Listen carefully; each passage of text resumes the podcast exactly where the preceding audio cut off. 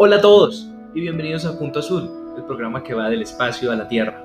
Soy su anfitrión, Juan Felipe García Cordero, y en este episodio vamos a hablar sobre el satélite más famoso de todos, Sputnik 1.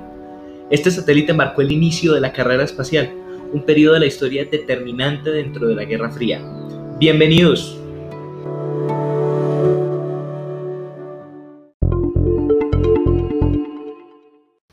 En el episodio anterior vimos cómo de la Segunda Guerra Mundial nació el primer cohete, el V2.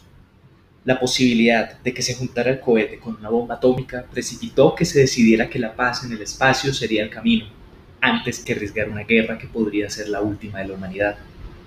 Pero el hecho de que se escogiera la paz en el espacio no quiere decir que en la Tierra la situación estuviera libre de tensiones.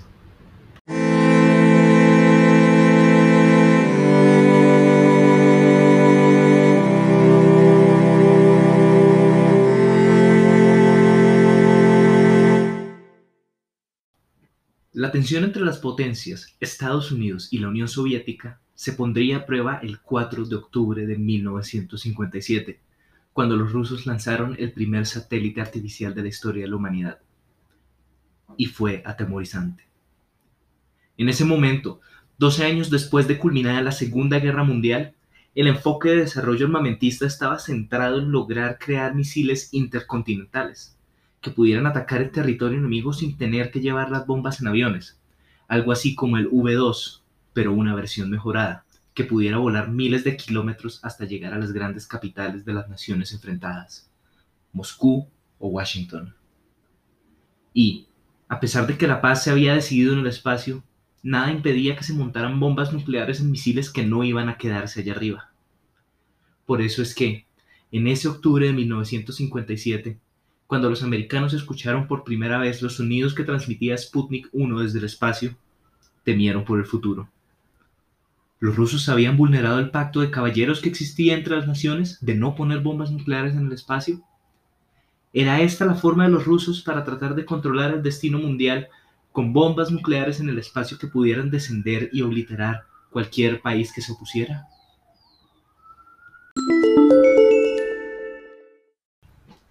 La realidad, afortunadamente, no era esa. Sputnik 1 fue una misión de demostración, tecnológica y política. Buscaba demostrar que un satélite podía ser puesto en órbita terrestre y permanecer allí, estable.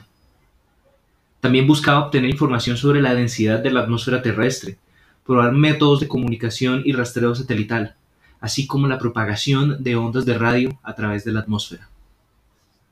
Pero también buscaba demostrar que los rusos tenían la tecnología para poner cosas allí arriba, para el bien de la humanidad o no.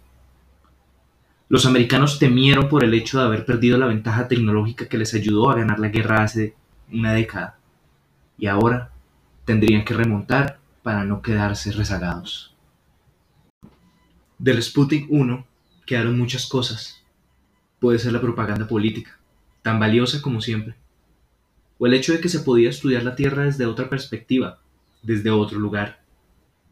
Pero la lección más importante fue la de aprender que el espacio podía ser una herramienta más para la humanidad, una nueva manera de ver al mundo, una nueva manera de traer bienestar, de mejorar la calidad de vida, de aprender cosas nuevas. Pero estos serían beneficios que vendrían con el tiempo, porque por ahora solo estaba el terror de una guerra, la última guerra.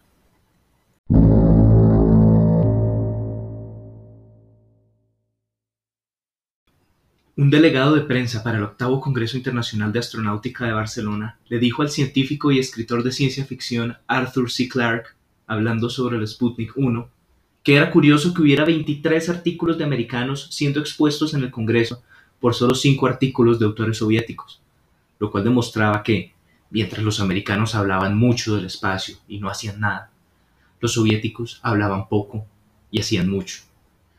La carrera que lanzara Sputnik 1 sería una que hasta el día de hoy seguimos corriendo y que nos ha brindado algunos de los avances científicos más grandes de la humanidad.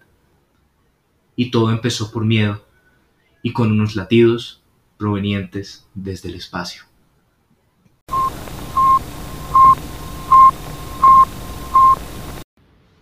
Este ya es el final del tercer episodio de Punto Azul. La siguiente semana continuaremos nuestro viaje en esta vasta arena cósmica. Los esperamos la próxima semana aquí en Punto Azul.